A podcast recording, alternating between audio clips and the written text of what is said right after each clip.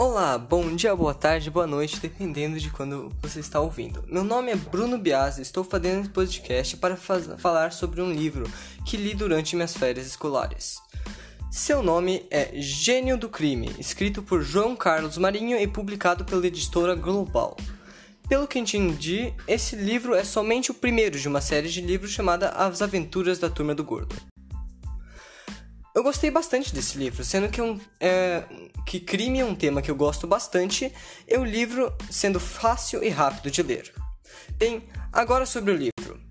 A narrativa começa com um menino chamado Edmundo, colecionando figurinhas para completar seu álbum. Ele compra a que falta em um vendedor de rua que vende figurinhas à vista.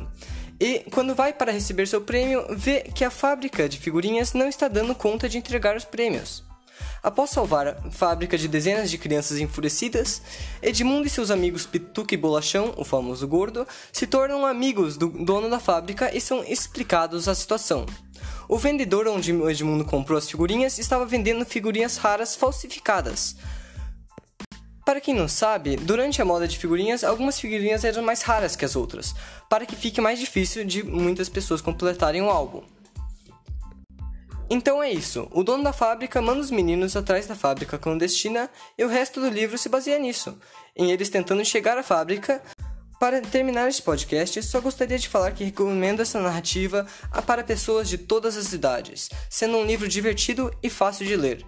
Seus capítulos são curtos e seu vocabulário não é muito difícil. Para ser sincero, é esse é um dos poucos livros que ninguém me que ninguém tinha que me lembrar de ler, é que eu só lia no meu tempo livre. Acredito isso é bom, pois eu não sou o melhor leitor. Adeus.